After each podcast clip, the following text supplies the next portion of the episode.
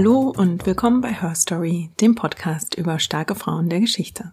Mein Name ist Jasmin und ich erzähle euch alle zwei Wochen von einer Frau, die einen Platz in den Geschichtsbüchern verdient hätte. Als erstes wie immer ein Dankeschön, diesmal an eine ganze Reihe von Leuten, die sich in der Zwischenzeit bei mir gemeldet haben und ganz liebes Feedback dagelassen haben, entweder auf Apple Podcasts oder per E-Mail oder auf Twitter. Dafür ein großes Dankeschön an Rüdiger, an Beatrix, Rollo, Claudia, David, Steffi und an das Nordlicht. Die hat auf ähm, Apple Podcasts auch eine Bewertung geschrieben. Und wenn ihr das noch nicht getan habt, dann dürft ihr das sehr gerne tun. Das hilft dem Podcast beziehungsweise mir mit dem Podcast etwas sichtbarer zu werden, damit unsere Hörerschaft hier weiter wächst. Das würde mich sehr freuen. Und ich freue mich natürlich ähm, über jede Wortmeldung von euch. Zum Beispiel auch über einen Themenvorschlag, den mir der Rollo geschickt hat. Also dafür auch nochmal ein Dankeschön. Dann steigen wir auch mal direkt ein in die Folge heute. Heute sind wir in Deutschland und es soll um eine Frau gehen, die die Widerstände ihrer Zeit überwunden hat und sich nicht nur wirtschaftlich unabhängig gemacht hat und wirtschaftlich erfolgreich wurde, wohlgemerkt im 19. Jahrhundert, sondern sie war auch einflussreich in ihrer unmittelbaren Umgebung, in ihrer Familie, aber auch in geografischer Hinsicht in ihrer Umgebung. Und ihr Einfluss reicht bis heute in deutsche und auch in internationale Kinderzimmer. Die Rede ist von Margarete Steif, die Spielwarenfabrikantin. Mit Plüschtieren fing es an und mit dem Teddy kam der Boom, äh, beziehungsweise das Spielzeug, mit dem der Name Steif heute ja am stärksten verbunden wird. Und ja, Margarete Steif ist eine Wirtschaftsfrau, eine Unternehmerin. Und diese Wirtschaftsfrauen und Unternehmerinnen sind ein kleines Herzensprojekt von mir, weil mir immer wieder auffällt, wie wenig gerade in diesem Bereich äh, Frauen äh, Sichtbarkeit bekommen. Wir alle kennen Leute wie Ferdinand Porsche, die in der Öffentlichkeit für ihren Erfindergeist ja regelrecht gefeiert werden. Aber eine Frau wie Margarete Steif die eigentlich nichts anderes gemacht hat, die mit einem neuen Produkt auf den Markt gekommen ist, das es in dieser Form bis dahin noch nicht gab und die damit äh, ja eine unternehmerische, revolutionäre Leistung verbracht hat, die ist in der Gesellschaft heute wesentlich weniger bekannt und geachtet.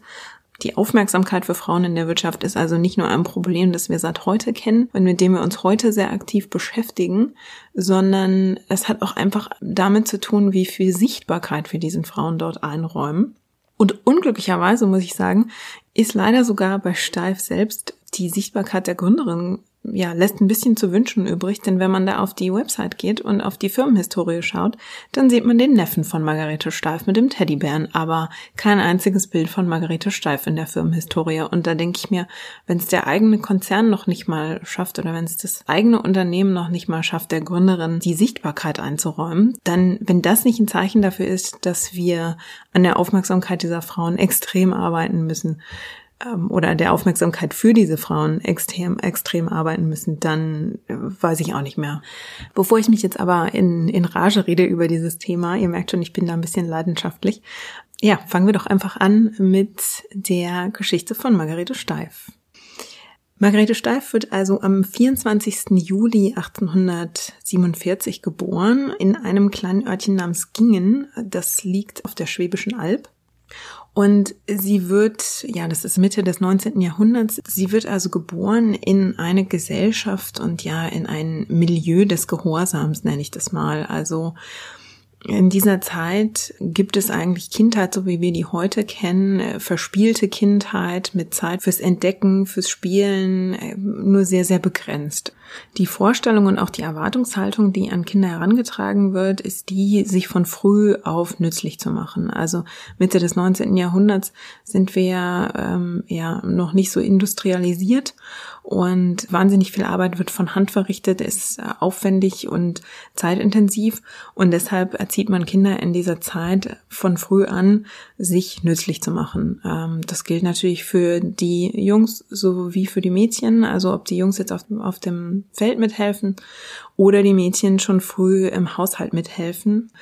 Dazu gehört auch, dass Mädchen so früh wie möglich schon anfangen, mit dazu zu verdienen und das heißt in dem Fall nicht, dass sie eine Stellung außerhalb des Hauses antreten, sondern es geht um eine andere Form von Kinderarbeit, nämlich gerade Mädchen werden in dieser Zeit oft mit Näharbeiten beschäftigt, bei der sie sich sowohl um ihre eigene Garderobe bekümmern, als auch kleine, ja, Ausbesserungsarbeiten an Kleidungsstücken, Dinge für den Haushalt besticken, ausbessern und die werden dann zum Teil verkauft und damit kann sich die Familie einen gewissen Zuverdienst sichern. Ja, in, in dieses Milieu wird also auch Margarete Steif hineingeboren. Ihre Mutter Maria hat einen zugezogenen Bauhandwerker geheiratet und ist aber schon im dritten Ehejahr verwitwet, weil ihr Ehemann tödlich verunglückt Sie ist damals 26 Jahre alt und die Zunftvorschrift ihrer Zeit gibt vor, wenn der Meister stirbt, muss die Witwe innerhalb von ein bis zwei Jahren erneut heiraten, sonst verliert sie die Werkstatt ihres Mannes. Und ja, so verheiratet sich also Margaretes Mutter erneut. Maria tut, was, was viele Frauen in dieser Lage, in dieser Zeit tun. Sie heiratet den ersten Gesellen ihres verstorbenen Ehemanns ein Mann namens Friedrich Steif. Und mit dieser Ehe geht die Werkstatt dann in den Besitz von Friedrich Steif über. Es ist also eben nicht so in dieser Zeit, dass die Frau verwitwet und dann mit dem Besitz oder dem Betrieb ihres Mannes machen kann, was sie will. Um sich abzusichern, muss sie eben erneut heiraten. Das tut sie auch. Und aus dieser Ehe geht dann Margarete hervor, die eigentlich Apollonia Margarete heißt. Sie wird aber von allen zeitlebens eigentlich nur Gretel oder Gret, manchmal auch Gretchen genannt. Sie hat auch Geschwister und zunächst verläuft ihre Kindheit eigentlich ja in den normalen Bahnen. Sie ist dann aber 18 Monate alt, hat also quasi gerade angefangen, die Welt zu entdecken, tapst schon durch die elterliche Stube, als sie schwer krank wird. Sie bekommt sehr hohes Fieber. Sie erkrankt an der Kinderlähmung. Und als Ergebnis dieser Krankheit hat sie einen vollständig gelähmten rechten Fuß, einen teilweise gelähmten linken Fuß und einen sehr lahmen, schwachen rechten Arm und wird also, nachdem sie diese Krankheit zwar überlebt hat, den Rest ihres Lebens aber eben nicht laufen können und verbringt den Rest ihres Lebens im Rollstuhl. Wobei man dazu sagen muss, dass sie zunächst noch gar keinen Rollstuhl hat, sondern als sie sehr jung ist, wird sie in einem kleinen Leiterwagen hin und her gefahren. Also selbst der Rollstuhl, den bekommt sie erst in etwas späteren Jahren und sie ist am Anfang also noch wesentlich abhängiger. Margaretes Mutter ist eine sehr strenge Mutter. Die lebt nach pietistischen Vorstellungen und bei Margaretes Mutter kommt die Arbeit zuerst und das Vergnügen kommt nicht mal danach, sondern das Vergnügen gibt's eigentlich gar nicht. Margarete schreibt später in ihren Aufzeichnungen, dass das Wort Vergnügen oder Spaß, äh, diese Wörter kamen im Wörterbuch ihrer Mutter gar nicht vor, so schreibt sie. Für sie ging es immer nur um Arbeit, Arbeit, Arbeit. Das hat natürlich auch viel mit den Lebensumständen zu tun, weil in dieser Zeit eben, wie schon gesagt, reich waren da die wenigsten. Die Arbeit war schwer und zeitaufwendig und man hatte einfach schlichtweg keine Zeit, die Füße hochzulegen und sich zurückzulehnen, weil dann blieben Haus und Hof einfach unbestellt. Margarete wächst also in einer sehr strengen Umgebung auf, in der auch sie, obwohl sie jetzt mit ihren gelähmten Beinen und dem geschwächten Arm ja als als behindert gilt, ähm, trotzdem trägt die Mutter die Erwartungen der Zeit auch an ihre Tochter Margarete heran. Das heißt, dass sie genauso wie ihre beiden Schwestern beim Sticken, bei der Handarbeit, bei der Näharbeit helfen muss, obwohl ihr die sprichwörtlich schlecht und schwer von der Hand geht. Ihre rechte Hand ist eben so geschwächt, dass sie bei Anstrengung schnell Schmerzen bekommt und alles auch wesentlich langsamer geht als bei ihren beiden Schwestern, die natürlich zwei gesunde Hände zur Verfügung haben. Und eine Pause von dieser äh, strikten von dieser, dieser strikten Haushaltsführung hat Margarete eigentlich nur bei ihren Großeltern. Die führen ein Gasthaus und da wird sie dann immer mal wieder mit ähm, leckerem Essen, mit besonderen Leckereien verwöhnt. Und Essen ist was, worüber sie viel schreibt. Es scheint ihr sehr, scheint sie sehr genossen zu haben, sich wirklich leckere schwäbische regionale Köstlichkeiten schmecken zu lassen. Und bei ihren Großeltern darf sie das eben. Zu Hause wird das alles wesentlich strenger gesehen. Da achtet die Mutter streng aufs Geld. Und da gibt man sich keinen solchen besonderen Leckereien hin. Was man aber sagen muss, also die, die, vor allem die Mutter führt zwar ein strenges Regiment, aber die Eltern haben die Hoffnung auf eine Heilung ihrer Tochter auch noch nicht aufgegeben. Das heißt, dass sie sich immer wieder an Ärzte wenden. Margarete wird immer wieder in die umgebenden Dörfer oder Städte mitgenommen, je nachdem, wo ein Facharzt sitzt und wird dort untersucht man findet aber, ja, die Kinderlähmung ist damals noch unheilbar und mit deren Folgen weiß man auch noch nicht, wie man damit umgehen soll. Insofern, ja, rückt eine Heilung mit fortschreitendem Alter eigentlich immer weiter für Margarete in die Ferne. Es gibt einen größeren Versuch, da wird sie zur Kur geschickt. Da ist sie noch relativ jung und sie wird sechs Monate zur Kur nach Bad Wildbad geschickt. Auch dort erfährt sie keine Heilung, aber was sie dort erfährt als relativ junges Mädchen, sie ist damals vielleicht acht, neun Jahre, sie erfährt dort eine andere Welt, in der sie ein bisschen wilder sein kann und ein bisschen mehr in Anführungsstrichen toben kann, soweit es ihr möglich ist, als das zu Hause erlaubt wird. Ähm, sie wird in diesem Kuraufenthalt zwar auch unterrichtet und es geht auch viel ums Beten, was auch zu Hause sehr wichtig ist, aber sie darf eben trotzdem mehr Kind sein. Sie darf auch mal albern sein, sie darf auch mal, ja, einfach Dinge nicht so ernst nehmen, wie sie zu Hause genommen werden. Und das ist eine das ist ein Wesenszug, der Margarete sowieso eigen ist. Sie ist ein sehr aufgewecktes, neugieriges Kind, auch sehr lebhaft und sie rebelliert Zeit ihres Lebens eigentlich gegen diese sehr strengen Vorstellungen ihrer Mutter. Sie tut das, indem sie ja so ein bisschen draufgängerisch sich gibt. Also als sie aus der Kur zurückkommt, hat sie dann einen Rollstuhl und mit diesem Rollstuhl lässt sie sich nicht nur von Spielkameraden herumschieben, sondern es gibt auch eine Episode, da lässt sie sich von einem ihrer Freunde, den lässt sie hinten draufsteigen sozusagen, der, der schiebt den Rollstuhl an, hopst dann hinten auf, ja, da muss es so ein kleines, so eine Art Trittbrett geben, hängt sich dann hinten, hopst da drauf, hängt sich da hinten dran und dann sausen sie da einen Hügel hinunter Leider, leider kann ihr Spielkamerad den Rollstuhl aber nicht so gut unter Kontrolle bringen. Das heißt, das Ding wird immer schneller. Und ja, wie er ihn dann bremst, das hat er sich vorher nicht überlegt. Und so ähm, stürzt Margarete dann aus dem Rollstuhl und bricht sich dann das Bein.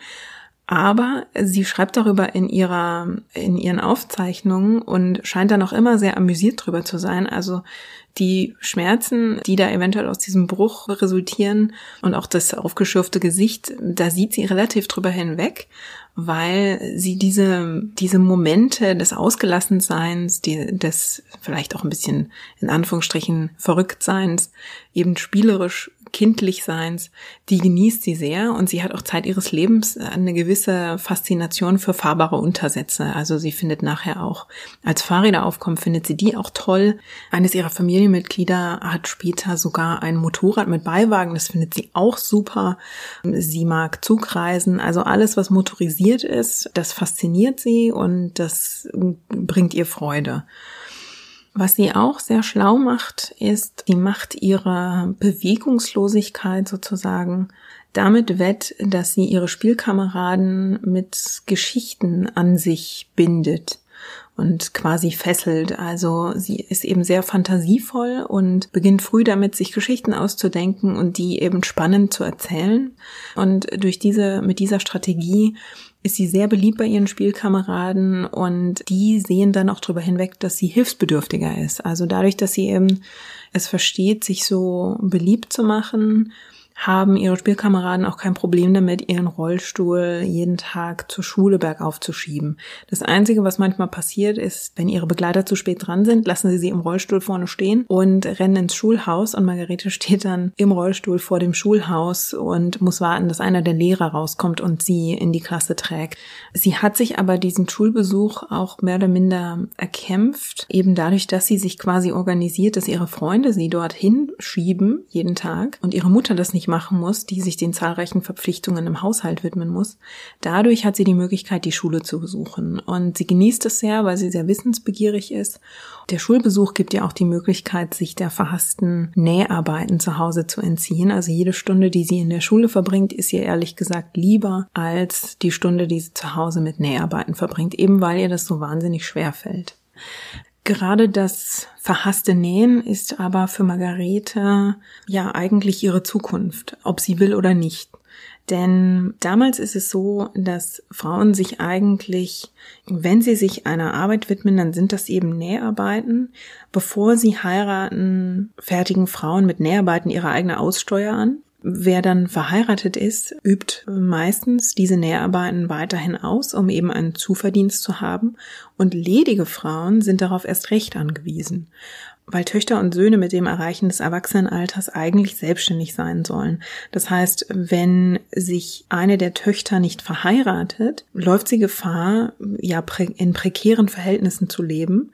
Und Näharbeiten sind eigentlich der einzige Weg, wie man da noch etwas Geld dazu verdienen kann, wenn man nicht den Eltern irgendwelchen Verwandten auf der Tasche liegen will ja, eigentlich ist genau das Margaretes Zukunft, denn nachdem sich herausstellt, nachdem klar wird, dass es für sie keine Heilung gibt, ist auch relativ klar, dass sie als behinderte junge Frau im Rollstuhl im Prinzip so gut wie keine Chancen hat, einen Ehemann zu finden.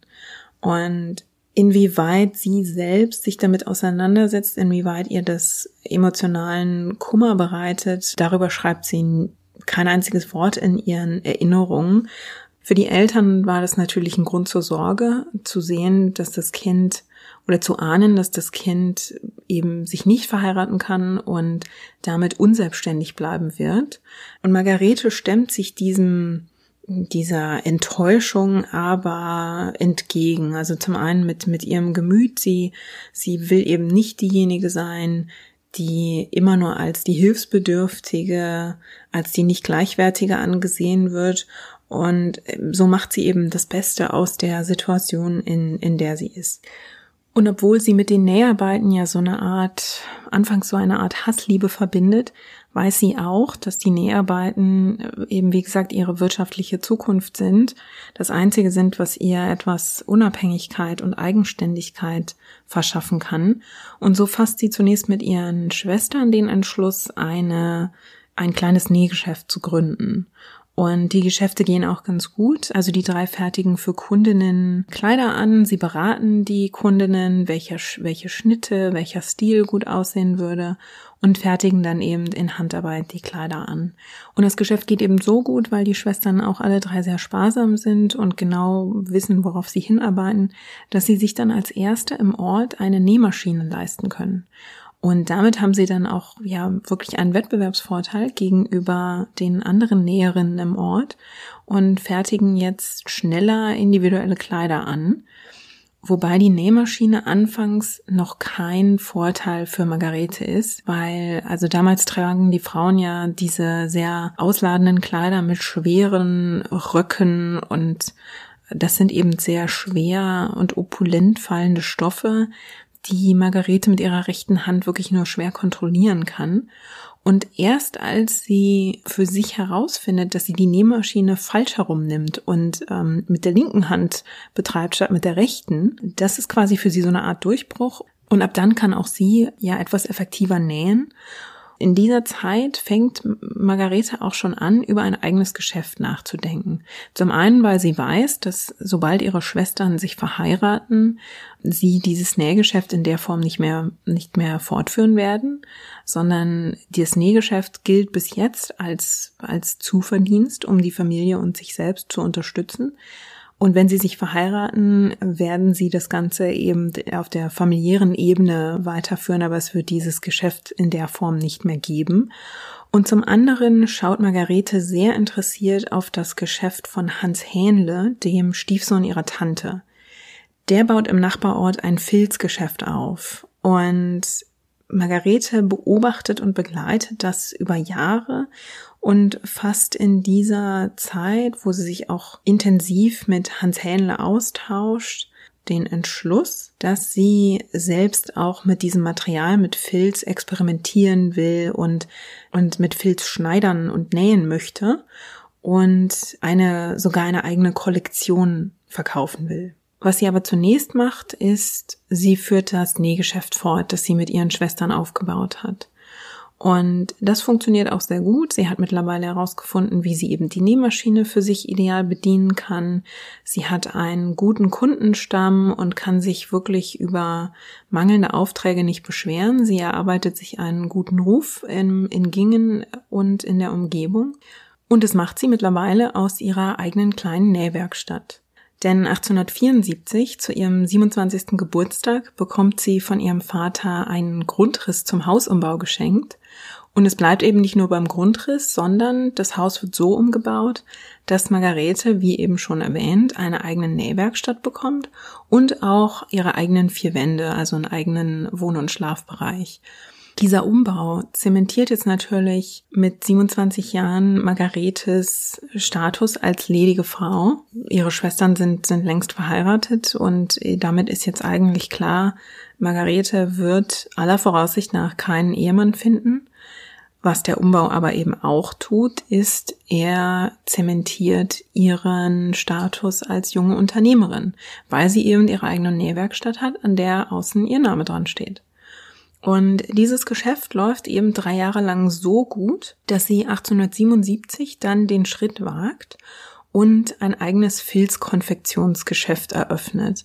Das heißt, sie hat in ihrer Freizeit und auf eigene Kosten eine gesamte kleine Kollektion zusammengestellt, eine erste Kollektion genäht aus Filz mit Filzröcken, Kleidern, Kleidermänteln aber auch mit Haushaltsartikeln, also Platzdeckchen, dekorative Elemente, Filztaschen, in denen man Dinge verstauen kann, all solche Sachen.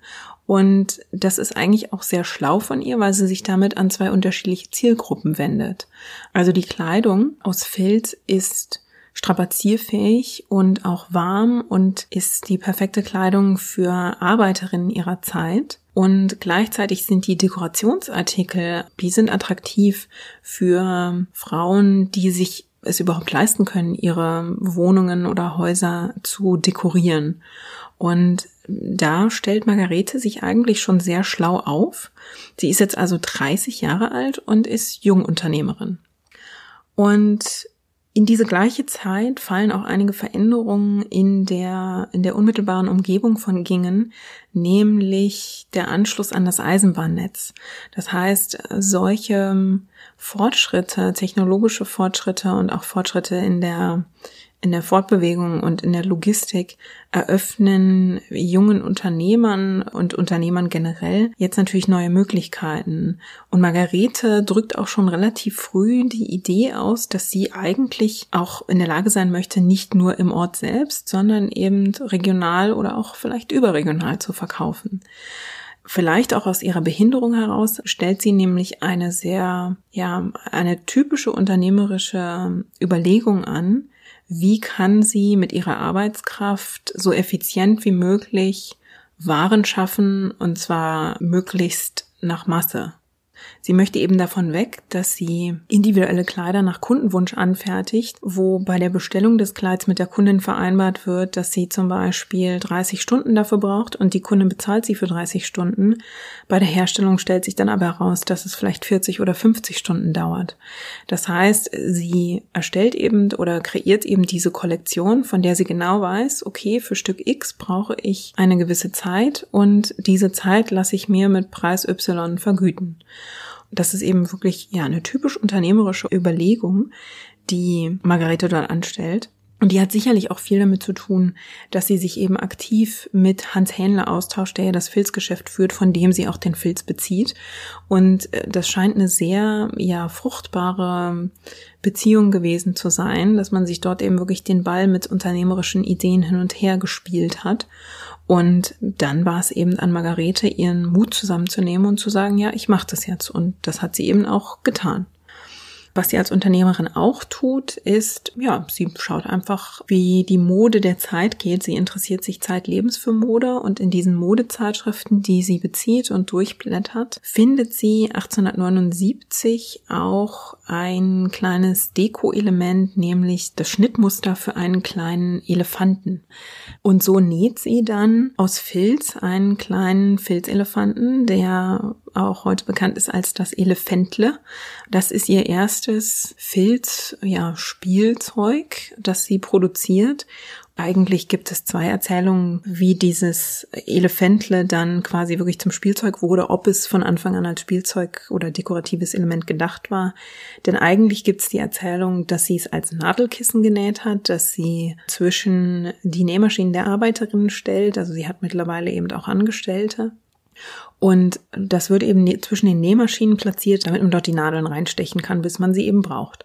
Und angeblich sind aber schon damals die Kinder der, der Familie schon immer durch ihre Nähstube getrollt und haben dort dieses Elefantle entdeckt, die Nadeln rausgezogen und angefangen mit dem Elefanten zu spielen. Sie schreibt aber auch selbst davon, dass sie sehr früh schon eben, nachdem sie das erste Muster genäht hat, weitere Muster näht, die sie an ihre kleinen Nichten und Neffen verteilt und eben an andere Familienmitglieder. Also sie selbst sieht es auch relativ früh schon als Spielzeug.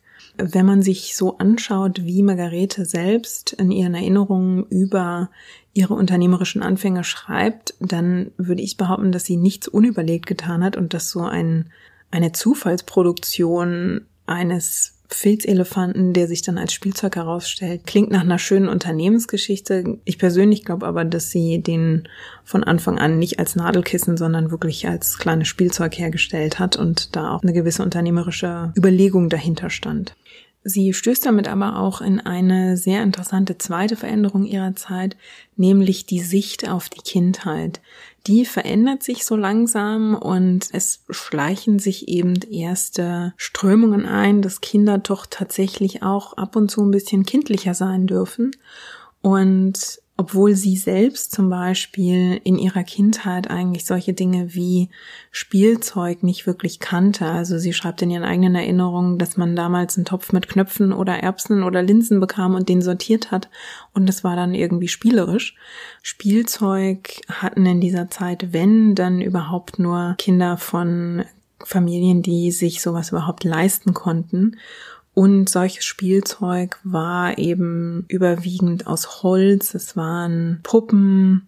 Es waren aber keine weichen Dinge, die zum Kuscheln eingeladen haben, zum, zum Liebhaben und, und zärtlich sein. Es war ein Ansatz, der eigentlich in, in der Kindeserziehung damals nicht wirklich bekannt war, sondern ja, Kinder mussten eben so schnell wie möglich auf den Ernst des Lebens vorbereitet werden und da irgendwelche Kuscheltiere zu knuddeln, das existierte damals in der Vorstellung eben noch nicht.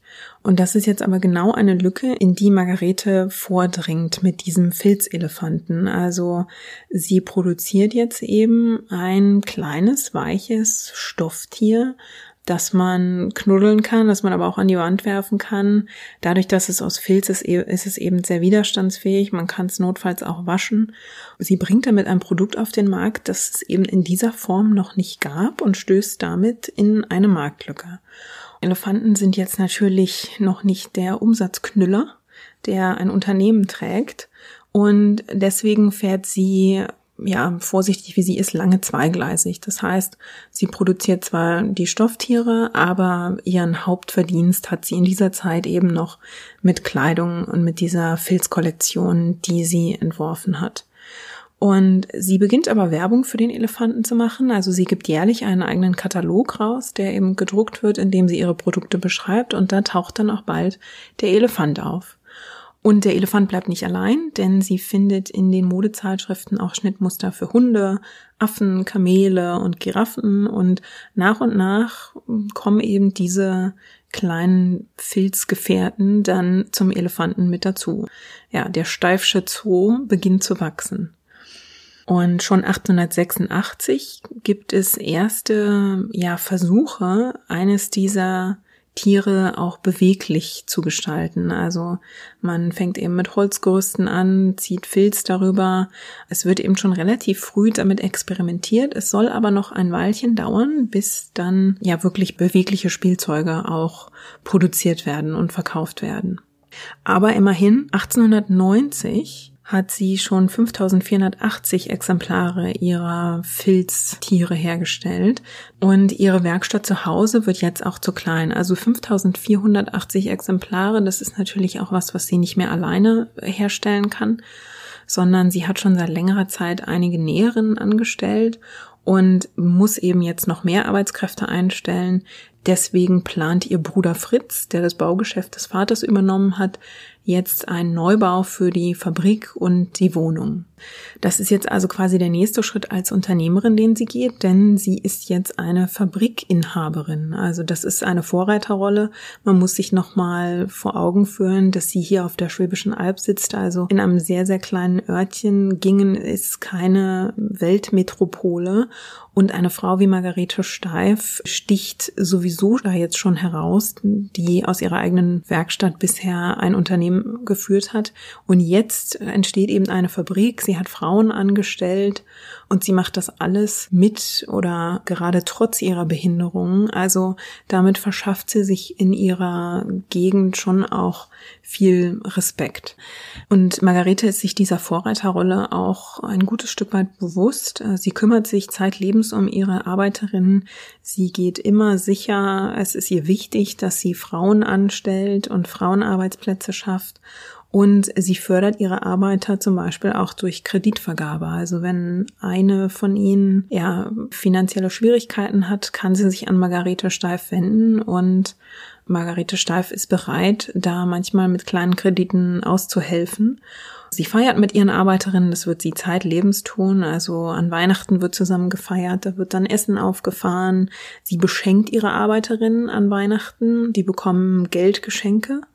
Auch da hat sie eine, eine Vorreiterrolle, weil sie sich um das Wohlbefinden ihrer Angestellten, ihrer Arbeiterinnen wirklich Gedanken macht und da auch aktiv drum kümmert. Diese sehr menschliche Seite von Margarete Steif, die bekommt wahrscheinlich 1892 einen sehr öffentlichen, bis heute bekannten Ausdruck, nämlich das Firmenmotto von Steif taucht 1892 das erste Mal auf. Für Kinder ist nur das Beste gut genug.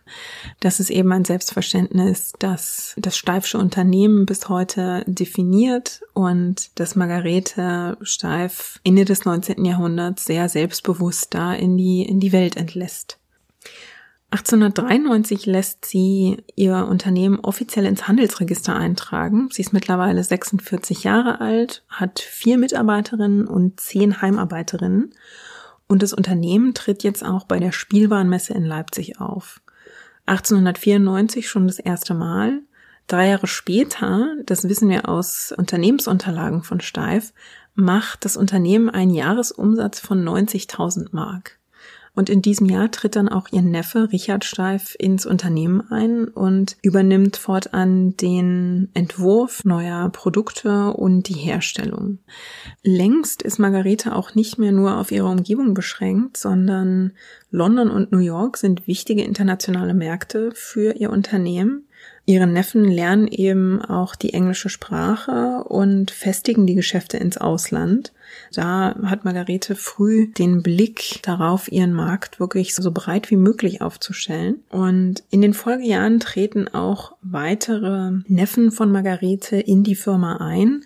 Margarete setzt sich auch als Tante dafür ein, dass ihre Neffen allesamt Ausbildung machen, die der Firma dann zunutze kommen. Also ob das jetzt eine kaufmännische Ausbildung oder als Handelsvertreter ist. Sie geht es sehr schlau an und dass sie, dass das so funktioniert, dass sie so einen Einfluss auf das Leben ihrer Neffen nimmt, zeigt natürlich auch, wie groß ihr Einfluss in der Familie mittlerweile ist und wie sehr sich das gewandelt hat, dass sie eigentlich das abhängigste der Kinder der Steiffamilie jetzt diejenige ist, auf die die Steiffamilie blickt, weil sie ja, den Unterhalt für sich selbst, aber auch, ja, für die Familie mitsichern kann. Das zeigt, was für einen riesigen Schritt sie da gemacht hat und wie viel Respekt ihr da auch gebührt. Zur Jahrhundertwende im Jahr 1900 macht Margarete Steif mit ihrem Unternehmen 188.000 Mark Jahresumsatz. Und während sie ja für die Neffen allesamt Rollen in der Fabrik vorsieht, denkt sie bei ihren Nichten interessanterweise sehr in den Bahnen, in denen sie selbst aufgewachsen ist. Also obwohl sie selbst einen eigenen Weg gegangen ist und vielleicht auch gezwungenermaßen gegangen ist, sieht sie für ihre Nichten den damals noch sehr konservativen und, und eben sehr traditionellen Weg vor, nämlich die Nichten sollen allesamt für einige Zeit in anderen Familien eine Stelle annehmen als Haushaltshilfe, damit sie dort eben lernen, einen Haushalt zu führen. Das ist auch ein Weg, den ihre Schwestern gegangen sind, der damals typisch ist für Mädchen der Zeit, eben in fremden Haushalten Kinderbetreuung und Kochen zu lernen und sich danach zu verheiraten, wenn man dann all diese Kenntnisse erlangt hat. Und genau in diesem Bahn denkt sie eben auch für ihre Nichten. Also sie sieht überhaupt nicht, dass eine von denen mal irgendwie eine langfristige aktive Rolle in ihrer Fabrik übernehmen. Die dürfen zwar alle für einige Zeit in der Fabrik auch arbeiten und helfen ihr zum Beispiel, indem sie die, die näheren Abteilungen überblicken, aber sobald sie heiraten, sind sie eigentlich aus diesem Geschäft wieder raus. Das ist also ein sehr interessanter Widerspruch eigentlich, der sich dort in Margaretes unternehmerischem Denken versus ihrem familiären Denken ergibt. 1902 wird dann ein sehr wichtiges Jahr für Margarete Steif und ihr Unternehmen. 1902 beschäftigt sie bereits 200 Näherinnen und Stopferinnen und das ist mittlerweile eine so große Anzahl von Arbeiterinnen, dass erneut mehr Platz her muss. Und deswegen entwirft ihr Neffe Richard Steif dann auch ein neues Fabrikgebäude. Das muss den, den Menschen in Gingen damals wie ein UFO vorgekommen sein, das da mitten auf der Schwäbischen Alb gelandet ist. Denn er entwirft einen Bau aus Stahl und Glas, also ein sehr modernes Fabrikgebäude. Er entwickelt diesen Entwurf inspiriert von Bauten, die er in London und in München gesehen hat und dieser Bau, beziehungsweise es sind sogar zwei Bauten, die so entstehen, wird 1902 in Rekordzeit errichtet, kostet 40.000 Mark, und wird innerhalb von nur acht Monaten fertiggestellt. Die Architektur ist aber so neu, dass sogar die Baubehörde damals noch nicht genau weiß, wie sie damit umgehen soll. Also es gibt zum einen Sorgen um die Statik, aber viel interessanter ist, dass durch diese Glasfassade, die wahnsinnig viel Licht in das Innere des Gebäudes bringt, da sorgt sich die Baubehörde, dass dieser Lichteinfall schädlich für die Augen der Arbeiter sein könnte. Also da, da merkt man mal, wie sich ja die Einstellung zu Arbeitsbedingungen verändert hat. Und obwohl Richard 1902 mit diesen Neubauten eigentlich schon alle Hände voll zu tun gehabt haben dürfte, beginnt er in diesem Jahr auch mit Bärenstudien. Also er geht wahnsinnig gern in den Tiergarten in Stuttgart, in dem es Bären gibt und zeichnet eben dort immer wieder die Tiere und entwickelt dann 1902 die erste bewegliche Filzpuppe, die auf der Leipziger Spielzeugmesse vorgestellt werden soll. Diese Filzpuppe trägt den Namen PB55, also wenig poetisch. Das ist die Abkürzung für Plüsch, beweglich und 55 Zentimeter groß mit diesem beweglichen Plüschtier versucht dann Margaretes Neffe Paul Steif 1903 in den USA den Markt zu gewinnen. Also er nimmt einige Muster nach New York mit und stellt sie eben dort vor. PB 55 soll vier Mark kosten, wird aber von vielen Einkäufern als zu groß, zu schwer und auch zu hart, also nicht knuddelig, nicht kuschelig genug gesehen. Man lässt sich aber davon nicht beirren und so folgt dann im März 1903 die Episode der Firmengeschichte, die heute sehr bekannt ist, nämlich Steif stellt auf der Leipziger Spielzeugmesse aus, hat PB 55 dabei, natürlich auch die anderen Steif Spieltiere und Kuscheltiere Und die Einkäufer sind an PB55 nicht wahnsinnig interessiert. Erst als man schon beinahe alle Kisten wieder zugenagelt hat und quasi ja drauf und dran ist, sich wieder auf den Weg nach Hause zu machen, kommt der Chefeinkäufer eines New Yorker Warenhauses vorbei und bestellt 3000 Beeren. Und diese Bären von 1903 werden dann auch alle angefertigt, werden auch verschickt, die können also alle noch nachverfolgt werden, dass sie in den USA ankommen. Aber nach ihrer Ankunft in, in New York verliert sich die Spur. Also diese 3000 Bären, das ist die früheste Lieferung dieser Plüschbären, gilt bis heute als verschollen. Jetzt fragt man sich vielleicht, warum geht die erste Sendung ausgerechnet in die USA? Da herrscht das Bärenfieber. In den USA sitzt nämlich in dieser Zeit US-Präsident Theodore Teddy Roosevelt im Weißen Haus. Roosevelt ist ein begeisterter Jäger und ist eines Tages auf der Jagd. Äh, da kommt ihm ein Bärenjunges vor die Flinte und er weigert sich, dieses Bärenjunge zu erschießen. Und daraufhin erscheint in der Washington Post eine Karikatur, die eben genau darauf Bezug nimmt. Und so entsteht quasi das geflügelte Wort äh, oder die Verbindung von Teddy Roosevelt und Bär, also der Teddybär. Und diese Anekdote löst dann in den USA ein Bärenfieber aus, so nennt man das bis heute. Und deshalb findet der Bär in den USA dann doch auch Anklang. Mittlerweile hat Steif ein kleineres Objekt oder ein, eine kleinere Version entwickelt, PB35, sprich nur noch 35 Zentimeter groß. Und davon werden 1904 schon 12.000 Stück verkauft. Im gleichen Jahr erfindet Neffe Franz Steif auch den Knopf im Ohr als Markenzeichen, weil die Marke Steif mittlerweile schon so erfolgreich ist, dass immer wieder Leute versuchen, die Produkte zu kopieren und nachzuahmen.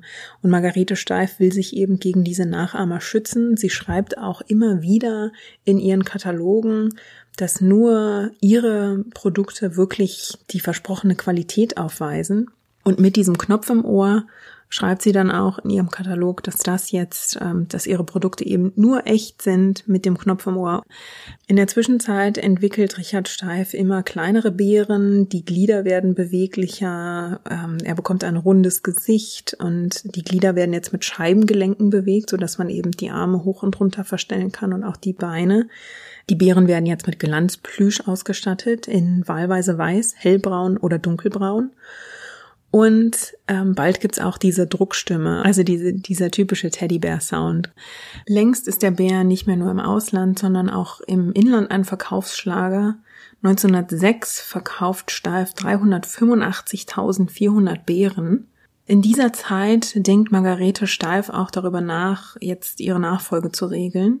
Sie lässt die Firma als GmbH eintragen und als Gesellschafter fungieren Margarete Steif selbst. Sie hält die meisten Anteile und ihre drei Neffen Richard, Paul und Franz Steif. Und eingetragen wird die GmbH damals mit 420.000 Mark Kapital. Und aus diesen Unterlagen lässt sich auch ersehen, ein Stück weit, wie das Unternehmen damals geführt wird, nämlich das Weihnachtsgeschäft ist traditionell das größte Geschäft für das Unternehmen Steif und vor allem das ausländische Weihnachtsgeschäft wird zum Großteil auf Monate von ihr vorfinanziert, weil man eben Verträge abschließt, dass amerikanische oder englische ähm, Warenhäuser eine bestimmte Anzahl an Beeren abnehmen. Und die werden dann von Margarete Stahlf Monate im Voraus produziert, müssen natürlich lange im Voraus verschifft werden, damit die an Weihnachten in den Läden stehen. Dann werden die innerhalb von den USA natürlich noch verteilt auf die unterschiedlichen Warenhäuser in den verschiedenen Bundesstaaten. Dort werden sie verkauft und die Umsätze gehen dann aus diesen einzelnen Warenhäusern wieder zurück an Haupteinkäufer und von dort aus schließlich zu Margarete Steif. Also hier kann es Monate dauern, bis das Geld dann bei ihr ankommt. Das ist natürlich auch eine gewisse Gefahr, das würde man natürlich heute versuchen anders zu regeln mit anderen Verträgen, weil das ein viel zu großes Risiko in sich birgt und das soll sich auch kurz danach zeigen. Denn 1907 werden die USA von einer Wirtschaftskrise getroffen und dann werden zahlreiche Aufträge storniert. Steif hat aber bereits das Material für die Produktion bestellt und sitzt jetzt auf diesem Material, das natürlich auch bezahlt werden muss. Und die versuchen jetzt so viel wie möglich zu kompensieren, was ihnen auch zum Großteil gelingt, weil sie gute Kontakte in Europa haben, die sie seit Jahren pflegen. Großbritannien ist ein sehr wichtiger Markt für Steif und sie schaffen es dann, einen Großteil dieser Ausfälle aus den USA zu kompensieren, aber eben nicht vollständig. Trotzdem wird das Unternehmen aber von Margarete und ihren Neffen schlau genug geführt, dass sie eben von dieser Krise in den USA nicht zu stark belastet werden. Und nachdem Margarete 1906 ihre Nachfolge geregelt hat, tritt dann drei Jahre später auch genau dieser Fall ein. Sie erkrankt im April 1909 an einer schweren Lungenentzündung und stirbt dann am 9. Mai 1909 mit 62 Jahren. Drei Tage später wird sie dann in Gingen beerdigt. Margarete Steif hinterlässt ein, ja, brummendes Geschäft, sowohl unternehmerisch als auch sprichwörtlich. Die Teddybären sind natürlich bis heute das berühmteste, bekannteste Produkt von Steif. Echt sind Spielwaren von Steif bis heute nur mit dem Knopf im Ohr. Und obwohl diese Produkte durch ihre Neffen, ja, ins Leben gerufen wurden, wären sie natürlich niemals entstanden, wenn nicht Margarete Steif sich damals gegen alle gesellschaftlichen Widerstände, gegen die ja, niedrigen Erwartungen, die ihr entgegengebracht wurden, weil sie behindert war, ähm, weil sie eben nicht in der Gesellschaft so funktionieren konnte, wie man das damals eigentlich vorgesehen hatte. Wenn sie sich nicht über all das hinweggesetzt hätte, mit einer gehörigen Portion Mut und eben Unternehmersinn, und wenn sie nicht dieses Filzgeschäft eröffnet hätte, mit ihrer eigenen Kollektion und immer wieder neue Dinge gewagt hätte um ja dieses Unternehmen Margarete Steif zu formen, das bis heute existiert.